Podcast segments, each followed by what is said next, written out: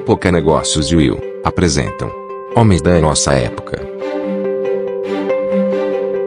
O podcast que mostra para você o que se passa pela cabeça dos executivos quando o assunto é a participação das mulheres no mercado de trabalho. Olá, sejam muito bem-vindos a mais um episódio do nosso podcast Homens da Nossa Época. E hoje eu, Sandra Botti, diretora editorial de Época Negócios, converso com Gaetano Krupp, acompanhada de Silvia Fazio, que representa a Women in Leadership em Latinoamérica nesse nosso projeto editorial. É um prazer receber o Gaetano, que ocupa o cargo de presidente e gerente geral Brasil da Bristol Myers Squibb desde 2012. Ele é formado em administração, fez vários cursos de liderança na Europa e nos Estados Unidos. E entre as curiosidades a respeito dele, o que ele nos conta é que acorda todos os dias às 5 horas da manhã para praticar exercícios e também pensar muito sobre a vida. Grande parte dessas reflexões você escuta agora no nosso papo sobre liderança, sobre diversidade e sobre o futuro das empresas. Sejam muito bem-vindos e muita honra aqui recebê-lo hoje, Caetano. Vamos lá a nossa conversa. Gaetano, é um prazer imenso ter você aqui com a gente. Você é uma pessoa que conhecemos bem aqui da, da, das iniciativas, seja com a uhum. Will, tenho certeza Época Negócios também. E essa questão de diversidade para você parece tão assim inerente à, à, sua carreira, a maneira como você se desenvolveu. Quando é que isso surgiu na sua vida de fato? Assim, como tem evento que marcou isso é algo que você desde sempre sentiu? Porque parece tão natural para você que a primeira pergunta que me ocorre é essa. É uma pergunta bastante, bastante interessante, né? É, é às vezes a gente é, acha que você chega na posição que eu estou e não tem um background por detrás disso, né? Parece que você nasceu e de repente você virou um, um executivo e aí as coisas começam a acontecer. Quando você fala da naturalidade, eu tenho que voltar às minhas origens, né? Venho de uma família, os meus pais vieram da Itália para o Brasil, enfim, situações bastante é, difíceis. A minha mãe sempre foi uma provedora, não é? Então, é, no momento pós-guerra, né, aonde também né, os italianos não tinham o glamour que tem hoje, não é? Então, então é toda essa questão de, de você viver num momento onde você não faz parte do, do habitat natural, é uma coisa que eu sempre tive, né? E você carrega isso, carrega na escola, carrega no mercado de trabalho. Eu me sinto assim uma pessoa muito privilegiada por ter trabalhado em empresas multinacionais que, de uma forma ou de outra, tiveram uma visão de diversidade um pouco mais rápida do que nós temos tido no Brasil. Então há um aprendizado muito grande, né? Se você pensar bem, eu morei nos Estados Unidos e eh, quando eu me deparei com toda essa questão racial, a questão da mulher, poxa, eu olhava para o Brasil e falava, meu Deus, nós estamos ainda muito para trás disso. Como é que a gente pode acelerar esse processo? Então, eu acho que a vivência pessoal é, nunca me fez ver grandes diferenças, mas ah, há um aprendizado, enfim, de outras culturas e uma série de coisas que começam a te incomodar, não é? E aí você passar a ser um ativista da causa e um ativista de todo esse processo de diversidade e inclusão. Eu acho que a inclusão aí é um, é um aspecto muito importante, não é? Agora, uh, Gaetano, você fala diversidade e inclusão. Sabe que eu acabei de voltar lá de Austin, né, daquele festival de criatividade e inovação, o South by uhum. Southwest, e essa era uma das pautas mais presentes ali dentro da programação, né, diversidade e inclusão, só que foi acrescentada agora uma nova letra que é a B de belonging, que é um uhum. pertencimento, né? E que se fala muito, puxa, né? É, diversidade, inclusão, você convida para a festa, mas como que você trabalha o pertencimento e o que significaria convidar para dançar, né? É, dentro de uma festa e não só para estar lá. Eu queria entender um pouquinho melhor, dentro da sua perspectiva, o que isso significa e o que significa de fato ser um ativista né? Porque essa palavra tem, né, tem ainda uma conotação, né, às vezes mais ligada a uma postura talvez mais bélica, né, aquela que você precisa, né, se você fala uhum. ativista, uhum. você já imagina todo mundo ali fazendo passeata é. com, com cartaz, né, é, e o que significa para, dentro do mundo corporativo e para uma empresa, para um CEO, né, que tem uh, tantas responsabilidades e peso né, do, do cargo, uh, se definir como um ativista. O que significa Perfeito. isso na uhum. prática, por favor? É, em primeiro lugar, queria dizer para você que a gente usa o mesmo exemplo da dança, viu? É, e a gente acrescentou algo a mais, que é você também precisa escolher a música para dançar, tá ok? Então é algo interessante. Boa, boa. É, eu, diria para você o seguinte: a, a, a, questão do ativismo, eu faria um paralelo com aquilo que você faz conscientemente, aquilo que você faz inconscientemente, não é? Então eu vejo o seguinte: hoje não é possível você falar em diversidade, falar em inclusão e, e não ter um trabalho consciente de como você faz isso acontecer. Como é que nós adotamos, o que, que a gente fez na Bristo com essa questão do pertencimento?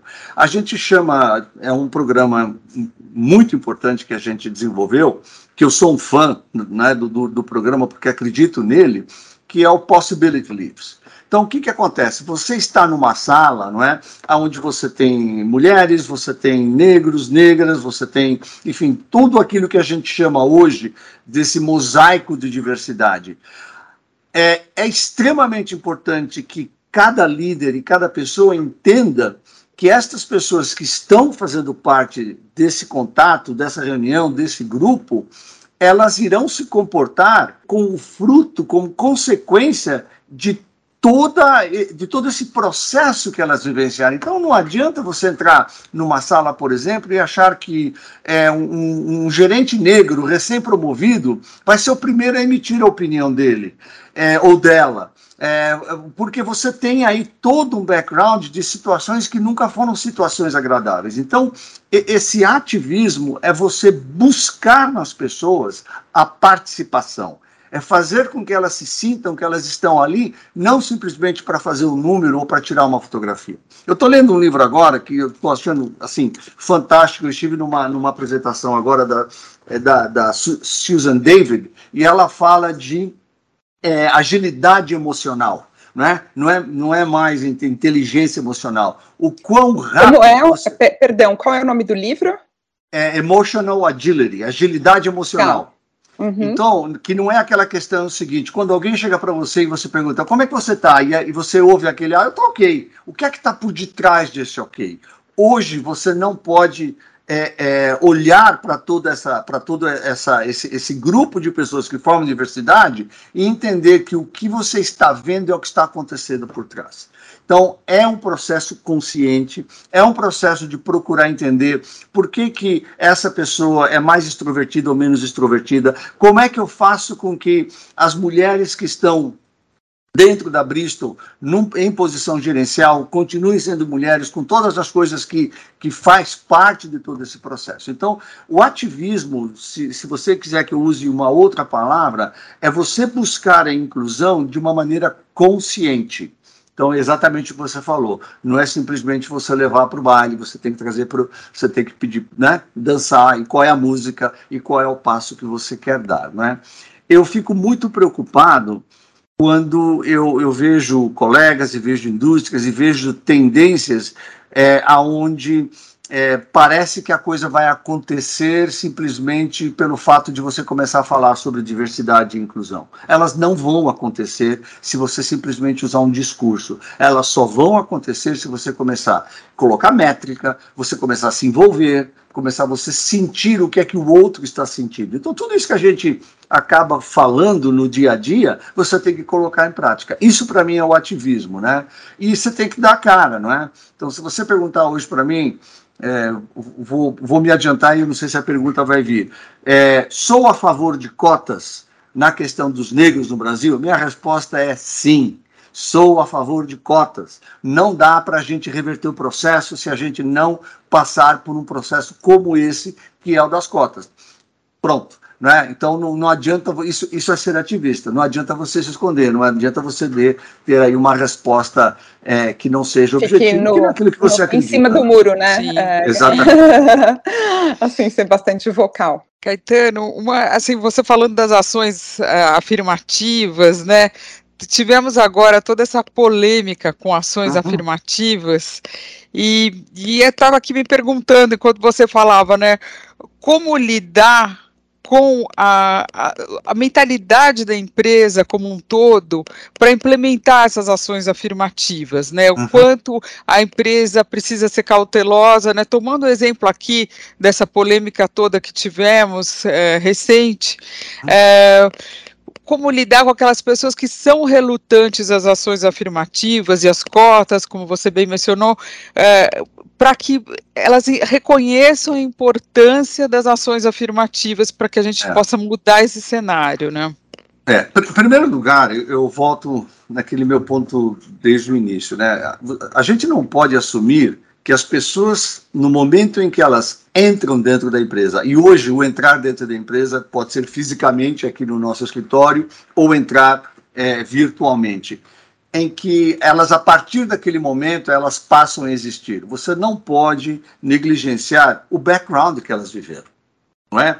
Então, se você, é, você vive no Brasil, nós, nós temos vivido um racismo passivo né? Então, quando você, quando você sente um processo de relutância, um processo é, em que as pessoas falam, não, mas é, não é bem assim, no Brasil não existe, deixa de existir, não é uma questão de um posicionamento porque ela está dentro de empresa, é, uma, é um posicionamento cultural. Então, você tem que ajudar a resgatar, em primeiro lugar, o indivíduo aonde é que o indivíduo se coloca no aspecto, vamos, vamos falar aí do, do, do da questão racial, mas é, é, também na questão da, da opção sexual, é, enfim, em todas, em todas as áreas.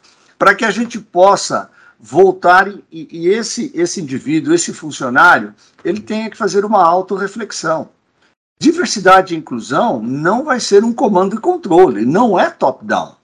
É óbvio que, como, como empresa, nós vamos criar programas, nós vamos criar oportunidades para que todas essas coisas aconteçam, porque a gente sabe e acredita que você vai ter um melhor resultado, você vai ser uma melhor empresa se tudo isso acontecer, mas se você não tiver o engajamento, se você não tiver a inspiração é, é, de baixo para cima as coisas não vão acontecer. Eu me lembro bem que a, a primeira reunião que nós fizemos para lançarmos o nosso programa de, de, diversidade racial no Brasil foi um café da manhã é, que eu fiz aqui na companhia, né, na época ainda nada virtual, né, ah, e, e foi interessante que nesse dia eu comecei a dar exemplos de o que, que não era mais algo que nós iríamos permitir ou iríamos tolerar. E comecei a citar uma série de piadas é, relacionadas a negros que nós aprendemos desde criança, que você ouve e aquilo passou a ser o teu cotidiano. E aquilo foi um choque muito grande. E, e foi um choque porque as pessoas falam: "Poxa vida, mas eu falava isso, mas não era com a minha, não era a intenção". Eu falei: "Não existe. Quando você é o recipiente da piada, a, a preocupação não é a intenção é, o fato já aconteceu, você já machucou. E aí, é, isso foi o divisor de águas, né? Porque você começa a fazer essa autorreflexão, que é o que você traz do berço, que é o que você traz, enfim, é, que nós trazemos como sociedade. Para mim, um dos grandes paralelos em relação ao que a gente faz dentro da empresa são as minhas reuniões com os amigos. Daí eu saio de fim de semana, eu vou passar um fim de semana é, é, é, na casa de um amigo. Quando você começa a falar sobre a questão racial no Brasil, quer dizer, é, me arrepia de ouvir algumas coisas que a gente ouve. Aí eu imagino, se eu estou ouvindo isso no meu, no meu círculo de amizades, todos os nossos funcionários estão ouvindo a mesma coisa, né? Então é, é importante que você que você é, é, confronte essa situação, mas que, que o faça com empatia, porque todos nós viemos do mesmo local, não é? Todos nós viemos da mesma questão, né? É, eu outro dia é, vi aí um, um, comentário sobre letras de músicas que nós cantamos a vida inteira, né? É, não dá, você é inadmissível você imaginar que algumas músicas hoje poderiam sair do papel. E aí você ouve coisas do tipo, ah, não, mas isso é uma música, não deve ser levado a sério. Bom, não deve ser levado a sério porque você não é o recipiente da música. Se você o fosse, é, com certeza a sua opinião seria diferente, não é? Agora, um grande desafio ser um ativista empático, né, Gaetano, né?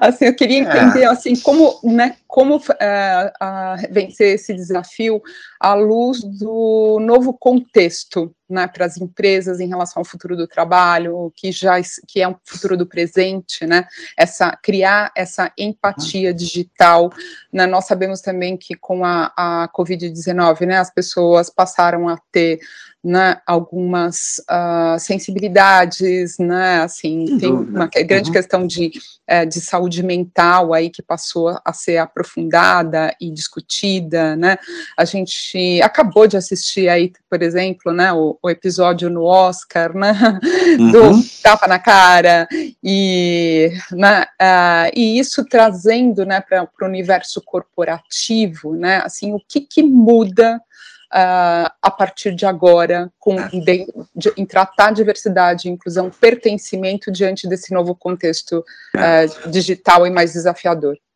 Olha, é, eu vou te contar rapidamente algo que nós vivemos aqui na Bristol e, e, e, conto isso porque isso não foi algo programado, não foi algo que a gente pensou e, puxa, deu certo e agora a gente falar. Nós, nós compramos uma empresa em 2019 foi a maior aquisição da história da indústria farmacêutica. Compramos a empresa Celgene por 75 bilhões de dólares, né? Isso foi em 2019.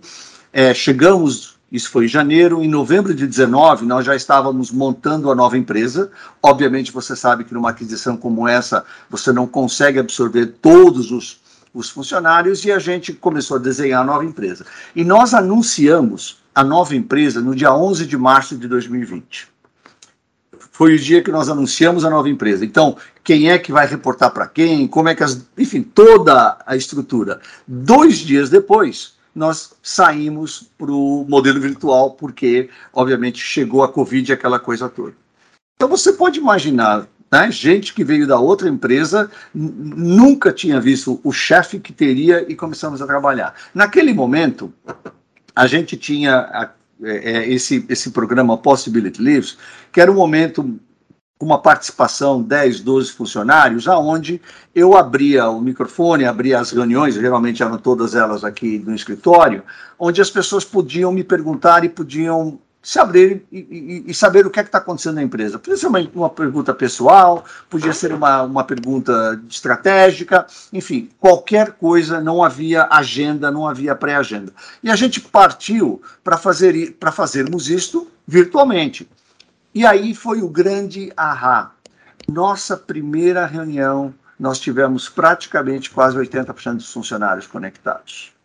E aí, quando era, foi, foi um objetivo de passarmos a dar uma informação, mas ao mesmo tempo, e a Ludmilla aqui me ajudou muito nesse processo, nós começamos a perceber que a grande necessidade que nós estávamos tendo naquele momento, na questão do ser, de pertencer, era podermos falar. E aí a gente mudou o nome do programa e passamos a chamá-lo What's in Your Heart and What's in Your Mind. E isso começou semanal. E, eu, e olha, a gente tem aqui os números para mostrar para vocês. A gente não tinha menos do que 200, 210 pessoas conectadas. E a gente passou por aquela fase da euforia, né? O começo achando que a gente ia votar em um mês. E para mim, o grande aprendizado no processo da questão da sanidade mental, do que é que está acontecendo com cada um de nós, era a importância de ser ouvido, era a importância de se expressar. Então, nós saímos de momentos em que nós chorávamos, porque muitas pessoas perderam entes queridos. Eu perdi meu pai lá na Itália, é, pelo Covid, é, eu não pude visitá-lo, eu não pude ver o meu pai sendo enterrado, uma série de coisas, mas isso, isso aconteceu com vários funcionários, vários amigos. Nós fomos por aquele momento de euforia que todo mundo saiu para cozinhar, todo mundo virou um chefe, não é? Aí a gente tinha algum funcionário que dizia o seguinte: olha, essa questão do, de ser chefe, toda essa troca de receita é muito importante, mas vamos lembrar que nós temos pessoas deprimidas que não estão afim de fazer nada disso. Então, a gente começa a ter essa questão. Então, o que eu vejo hoje, para mim, o grande aprendizado, olha, na minha carreira, mais do que nunca, é o quanto as pessoas precisam ser ouvidas. O quanto você precisa se sentir num ambiente que é psicologicamente seguro. Não vou fazer propaganda para você do livro, mas todo o trabalho que a, que a, Susan David fez na pandemia com relação à saúde mental, e ela fala dessa questão da agilidade emocional agora, é você poder capturar isso. Porque isso não está escrito em lugar nenhum. E o ser humano, é, está vivendo isso. Nós estamos hoje nos Estados Unidos enfrentando né, o que eles chamam de a, a, a, grande desbandada de funcionários. Né? Ninguém mais quer voltar a trabalhar, está faltando mão de obra. E aí você vai atrás, você vai entender o que acontece. Quando as pessoas fizeram a pausa, a pausa de um ano, a pausa de seis meses, elas descobriram que talvez viviam bullying no ambiente de trabalho, elas descobriram que estavam fazendo um trade-off entre trabalho e família que elas não estavam mais dispostas a fazer. Então, eu acho que a gente está vivendo uma revolução do ponto de vista de autoconhecimento e, e, e do ponto de vista do, do, de como nós gerenciamos os nossos sentimentos, que vai muito além do que só esse processo de de diversidade e inclusão relacionado à raça, sexo, enfim, gender, tudo isso que a gente tem conversado. Eu, nós estamos lidando agora com diversidades de feelings, né? O que é que está por detrás da emoção de cada um. Então, é, eu digo para você, é ouvir, é coração e cabeça, mais do que nunca, coração e cabeça, e você criar esse ambiente psicologicamente seguro. Caetano, muito interessante isso que você levantou. Bom, sinto muito pela perda do seu pai, né? Essas, essa tragédia que uniu a gente ali na uhum. pandemia, né? E, e, isso acabou gerando é, um, uma, uma solidariedade muito grande entre as pessoas e derrubou barreiras, como você bem mencionou, né? O ambiente corporativo ele ficou mais humano, quase que ali é, naturalmente, uhum. pela tragédia que todos nós estávamos vivendo, pela necessidade de se comunicar, assim, urgente que era, né? Como é que a gente vai se comunicar, como é que o time vai falar um com o outro e tudo. E, e agora, na volta, né, a gente está vivendo um outro dilema, que a gente não quer perder isso que a gente conquistou na pandemia, ah, é. né?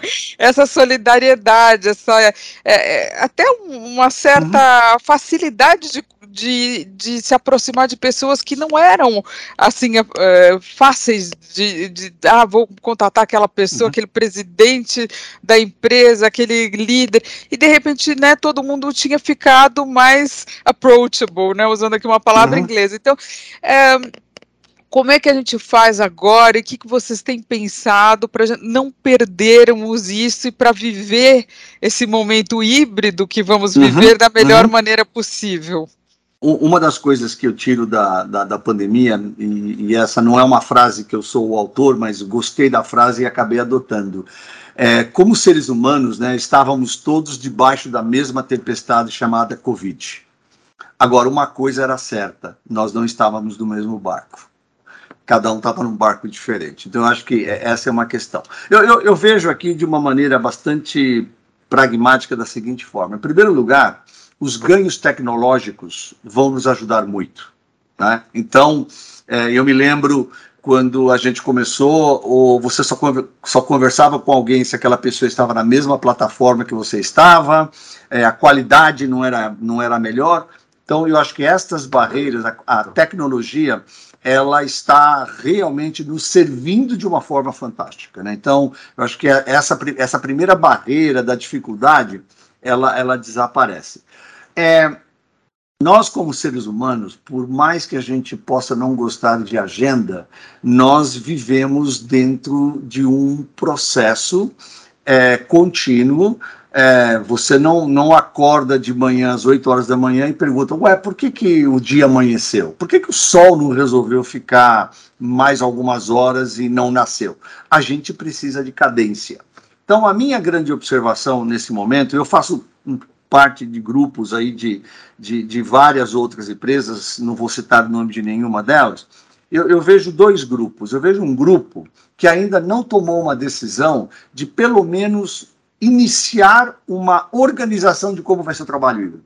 deixou tudo à vontade, vamos ver como é que fica. Esse é o grupo que está mais sofrendo, porque você, você não deu nenhuma direção e as pessoas estão tentando se organizar dessa forma. Nós adotamos um processo. Esse processo adotado de, de trabalho híbrido, ele com certeza vai mudar, mas pelo menos nós buscamos estabelecer alguma coisa que dê, uma, dê um sentido de continuidade de dia a dia para as pessoas. Então, o que, que nós fizemos? Nós dividimos um mês em, em duas partes, de cada duas semanas, e, e, a cada duas semanas nós podemos trabalhar remotamente até 50% do tempo, desde que você venha para o escritório pelo menos dois dias. Então, a, a questão é, não adianta você falar, poxa, eu vou trabalhar cinco dias, né? É, se você pensar nos 50%, eu vou trabalhar cinco dias, é, é numa semana e vou na outra semana é, ficar trabalhando remoto. Não. A gente entende que parte do benefício de estarmos juntos são, as, são os dias de colaboração. Então, a gente estabeleceu dias de colaboração, que são segunda, é, terça e quinta. Então, nestes dias, se você puder se programar para estar no escritório nesses, nesses dias, nós usaremos estes dias para que as equipes de marketing, todas as equipes possam estar trabalhando. A, a gente tem também determinado que algumas funções, por definição, são funções mais produtivas é, remotas, então a gente também colocou, falou, olha, se você faz essa função, você pode ter um trabalho 100% remoto. Eu não sei é, e eu não acredito que nós tenhamos a resposta hoje. Essa, essa resposta virá à medida em que a gente experimente dessa forma, ok? Uh, o que eu sinto de benefícios é de que essa flexibilidade, nós já tínhamos um trabalho remoto antes mesmo da pandemia, ela permite é, que as famílias se organizem de uma maneira melhor e que hoje você tenha a liberdade de dizer estou trabalhando remoto, eu não vou para o escritório, e isso não é mais uma questão, poxa vida, é, será que eu sou único? Enfim, essa, essa questão do, do, do temor de você não estar presente, é, para mim é um dos grandes benefícios que desaparece. Como nós vamos terminar com o trabalho híbrido, não sei, mas não acredito é, praticamente todas as empresas que saíram correndo dizendo que o escritório havia desaparecido estão voltando e estão buscando criar uma cadência para que a, as coisas aconteçam. Para finalizar, é, do ponto de vista de sociedade, nós só chegamos aonde chegamos porque convivemos uns com os outros. Nós não somos animais é, que vão viver isoladamente. Nós somos seres humanos e nós somos, nós precisamos um do outro para produzirmos, para sermos inovadores, para sermos criativos. Então, a própria natureza humana não vai permitir que a gente acabe, acabe se isolando. Agora, é um processo de aprendizado. Eu, eu vejo que nós temos que ter muita calma, é, evitarmos posições polarizadas enquanto as coisas vão, vão se ajeitando. Legal. Gaetano, antes de mais nada, você não precisa ficar preocupado não em fazer propaganda do livro. Pelo contrário, nós agradecemos aí pela sua dica ótima. Aí já estou com vontade de ler esse livro. Lembrei também da Bene Brown, né, que uh, fala tanto sobre vulnerabilidade, que acabou de, de escrever o The Atlas of the Heart, né, o, o, coração, o Atlas do Coração, uh, justamente com uma crítica, né, dizendo que nós falamos muito pouco sobre sentimentos, né, que temos uhum, um repertório uhum. muito curto, uh, e que devemos ampliá-lo. Agora, enquanto você falava, eu também fiquei pensando aqui, puxa, né, você citou aí a tecnologia, né, os benefícios que ela traz, mas ao mesmo tempo nós sabemos que a tecnologia pode ser mal empregada, né, e tem tido, em alguns campos, algumas consequências negativas, como no caso das redes sociais, que reforçam ah. né, as opiniões, as convicções das pessoas, justamente por uh, deixar né, elas ali imersas nas suas bolhas, né, em que ela não tem contato com uh, o diferente, né, não, e acaba não ficando nem até permeável né, a ouvir a, a uma opinião diferente. E nós uh, entramos né, neste ano, agora no ano eleitoral, né, não só no Brasil, como em muitos países, e essa é uma discussão aí que vem sendo uh, bastante abordada, né, uh, cresce, né, uma preocupação hoje no mundo em relação a esse tema. E aí, diante desse contexto, eu imagino que mesmo no pré-pandemia, nós já estávamos lidando com uma sociedade cindida, né, e que costuma, né, erroneamente, né, na minha visão, associar esse tipo de pauta a uma ideologia de esquerda, né? Assim como se você, o fato de se defender cotas ou se defender né, a presença uhum. das mulheres no, no, mais presença da, das mulheres nas lideranças, etc., né, fosse uma pauta uh, uh, de esquerda. Como que você uh, lida com isso e como descontaminar né, essa questão da diversidade e da inclusão da da, da discussão ideológica. Sandra, mas uma pergunta tão simples como essa? Estou assim, tô assim abismado em ouvi-la. Olha, é, vamos, vamos, lá, eu, eu, eu, acredito que a gente. Pergunta a gente de um milhão de dólares, é, né, Gaetano? Quem souber gente, responder aí, é, né? A, a, gente tem vivido é, momentos com, como sociedade, onde nós saímos é, de zero comunicação, desde o rádio, telefone, televisão e aonde nós estamos vivendo hoje. É, como sociedade organizada, eu, eu, não creio que a gente consegue viver sem uma organização. Né? Então, a, a grande questão é, quando nós passamos a nos organizar como sociedade, quais são as, as ideologias que estão por detrás desta organização. Para mim, é, é aí que mora o grande perigo. Não é? a, a grande questão é, vou impedir a, o, o, o, Telegram de ser, estar disponível no Brasil, vou é, fechar o WhatsApp da noite para o dia, ou coisas desse tipo. Então, é, eu, eu, não vejo que a gente pode seguir adiante com o avanço que a gente está tendo do ponto de vista de comunicação e de interação sem que a gente tenha normas.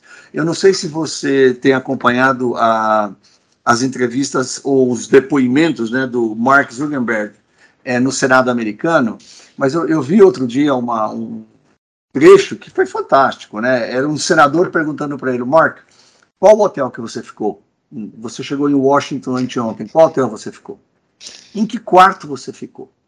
Com quem você ficou? Você pode me responder tudo isso? Você se sente confortável em responder tudo isso? Não, não vou responder. Eu falei, bom, os teus seguidores também não se sentem confortáveis, mas você sabe tudo isso.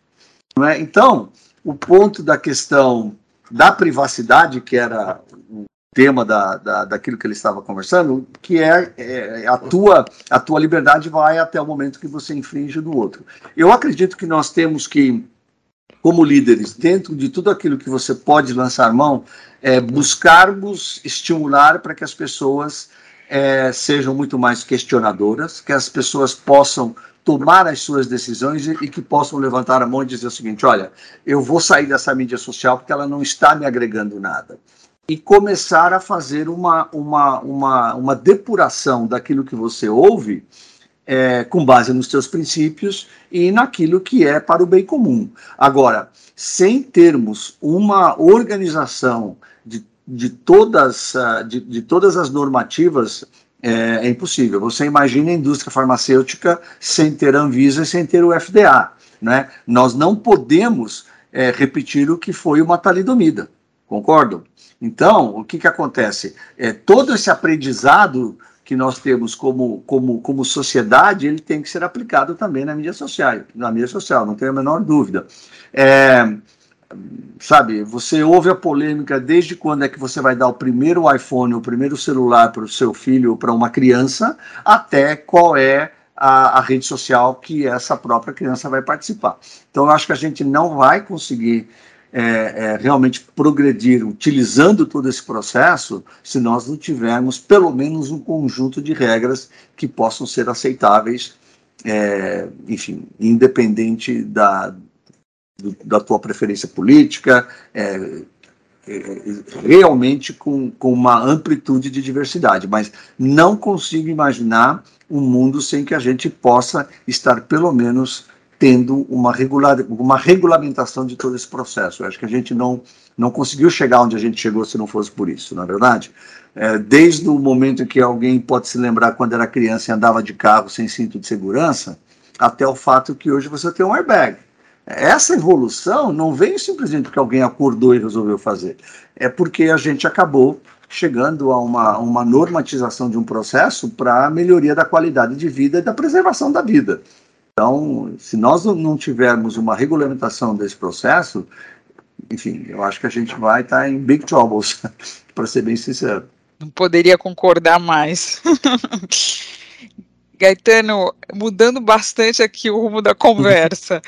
Uh, uma questão que temos debatido bastante na UIL e o Brasil demorou um pouquinho para acordar para que essa questão é o etarismo.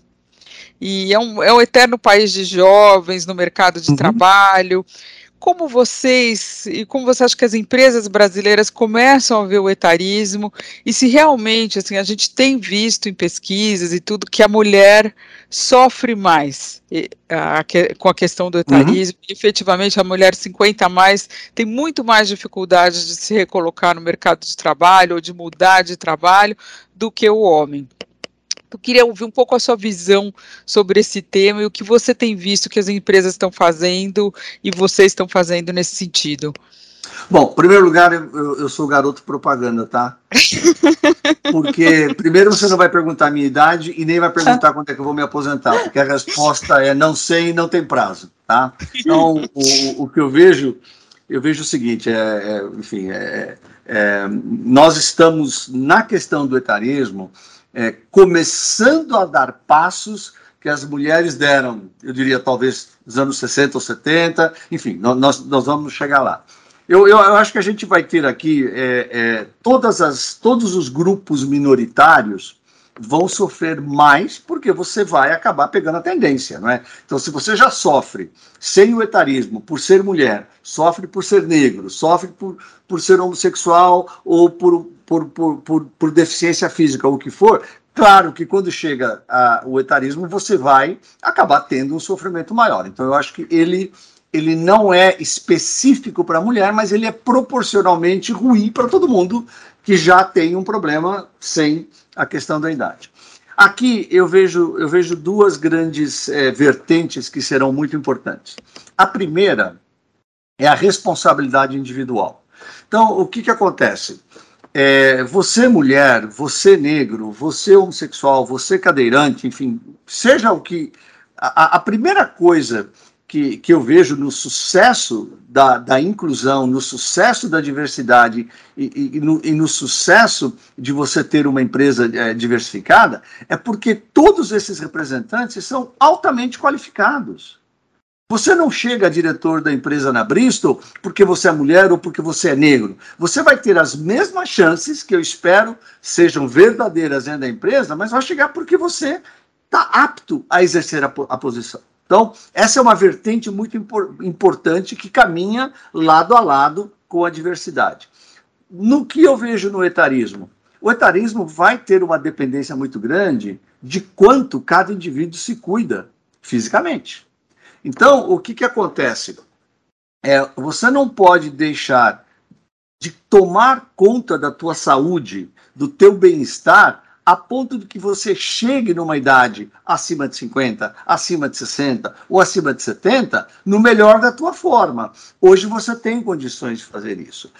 Eu não vejo, por exemplo, que você vai ser entitled, né? Você vai continuar trabalhando com 70 anos porque agora etarismo passou a ser uma coisa importante, independente das tuas condições.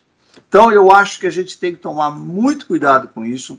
Eu vejo grandes avanços, obviamente, na nossa indústria, aonde você tem condições de ter uma vida saudável de longo prazo muito melhor do que você tinha muitos anos atrás, para que você possa estar dando a, tua contribuição efetiva. Então, o, o, o que eu vejo, essa vertente do autocuidado, é, a vertente da, da preparação para que você possa ser um incumbente é, numa idade que talvez hoje ela não aconteça naturalmente, ela vai depender disso também. Então, eu acho que todo o processo nos planos de saúde, o prêmio que você vai ganhar por uma melhor qualidade de vida, por, um, por, um, por, por ter um, um perfil de saúde melhor, ele é fundamental para isso.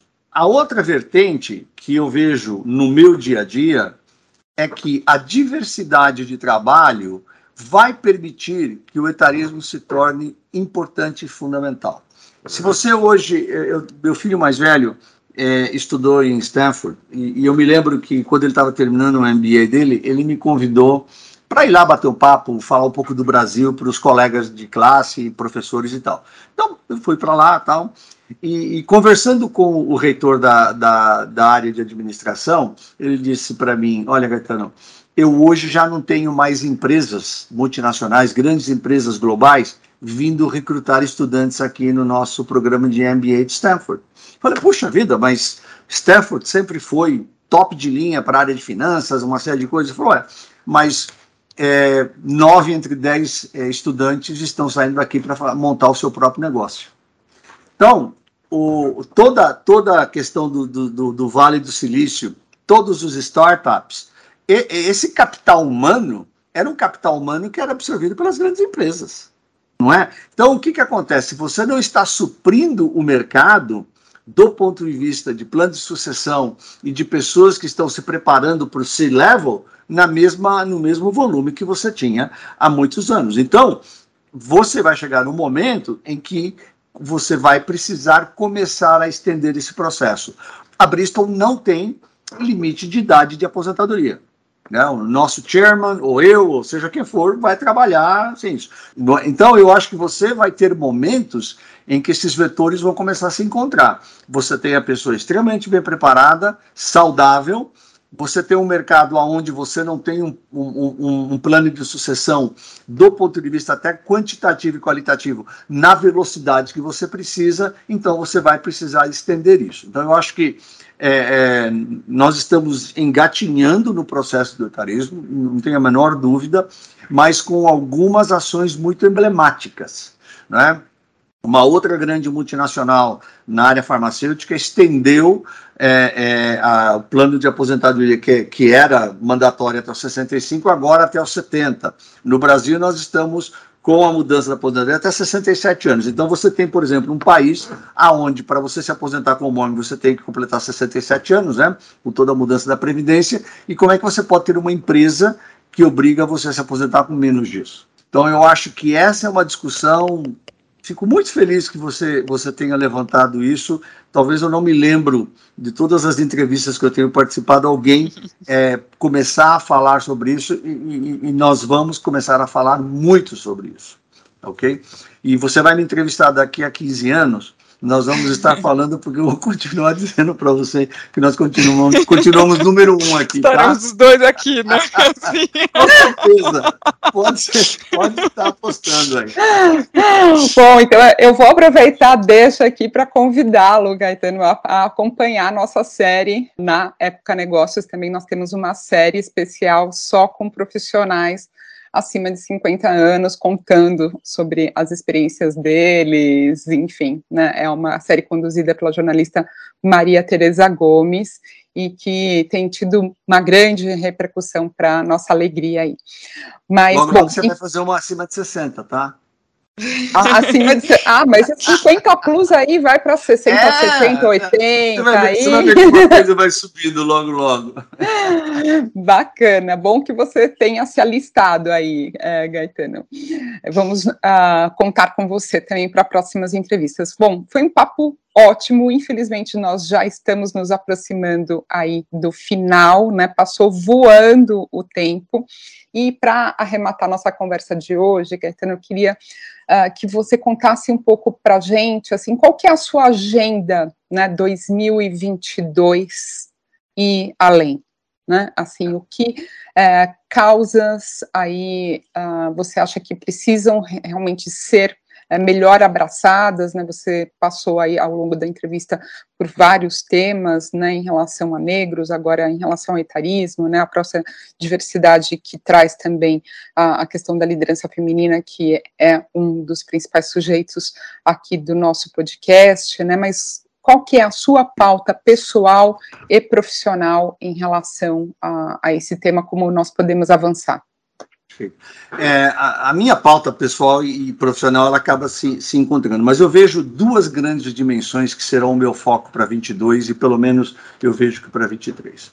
A primeira é a questão do engajamento, não é? é hoje é, nós temos que estar buscando entender o que é que faz um indivíduo se engajar numa causa, o que faz o indivíduo se engajar no trabalho com a Bristol, com a nossa missão, com a nossa visão. Então, eu não vejo, por exemplo, que a minha a nossa capacidade de atrair, desenvolver e manter top talent será simplesmente salário, ou serão benefícios, ou serão se você trabalha mais ou menos é remoto ou deixa de trabalhar remoto. Então, o que é que está trazendo esse engajamento? Isso, para mim, é uma pergunta fundamental. Isso tem tudo a ver com cultura. Cultura é a vantagem estratégica mais importante que uma empresa possa ter. Cultura é fruto dos valores que você vive no dia a dia. Então, toda essa questão, engajamento, cultura e valores é uma preocupação e é onde eu vou estar focando. Para que isso tenha condições de florescer, é, a minha grande missão em 22 como líder é criar um ambiente psicologicamente seguro para as pessoas serem quem elas são. Eu não, eu não tenho condições, por exemplo, de, de, de beneficiar aqui, os pacientes que a gente quer beneficiar, porque é isso que eu faço no meu dia a dia, né? A gente, através da ciência, acaba beneficiando os nossos pacientes, curando pessoas que, que não tinham cura, prolongando vidas mas as pessoas precisam se sentir seguras para, para serem elas mesmas, da maneira como elas são, com, da maneira naquilo que elas acreditam. Porque à medida que eu tenho essa participação segura, eu tenho as melhores ideias, eu tenho os melhores grupos de trabalho e aí eu vou ter uma força de trabalho engajada. Quando isso acontece, os números virão, os, os, os, os resultados estarão aí e, obviamente, é, é, nós estaremos respondendo é, de acordo com aquilo que os nossos investidores estão pedindo da gente. Obviamente, essa é uma obrigação que a gente tem. Só que isso não vem na frente. O que vem na frente é o engajamento, não é? É a cultura e é esse ambiente seguro para que as pessoas possam ser é, quem elas são. É, uma coisa que eu digo para o pessoal sempre aqui é talento atrai talento, não é? Então, se você é uma mulher e, e ver o que, que é ser uma mulher na Bristol, eu tenho certeza que você vai passar isso para frente. Se você é uma mulher negra, você é um homem negro e você trabalha na Bristol, qual é o ambiente que você enfrenta? Isso vai falar muito mais do que qualquer é, entrevista com o presidente da empresa, né? Os nossos funcionários são os nossos mais importantes embaixadores e embaixatrizes que nós temos. É isso. Maravilha! Esse é o Gaetano no Homens da nossa época, aqui no nosso podcast, falando com leveza, com bom humor, com profundidade. Talento atrai talento. Foi um grande prazer tê-lo aqui hoje uh, Gaetano. Espero que a gente possa conversar outras vezes para acompanhar aí a evolução desse tema de diversidade, inclusão e pertencimento para 2023, 2024 e possamos uh, juntos aqui com a UIL, né, com o termômetro das empresas, uh, assistirmos a uma evolução de fato, em tese e também na prática. Muito obrigada. Super obrigado, Sandra e Silvia. Foi um prazer enorme, uma honra ter participado com vocês, tá ok? Muito obrigado pela oportunidade. Esse podcast é um oferecimento de Época Negócios. Inspiração para inovar. Não deixe também de conferir o podcast Neg News, o podcast que analisa os temas mais quentes da nossa época. Ouça, acompanhe compartilhe. Vamos fazer deste podcast o nosso ponto de encontro.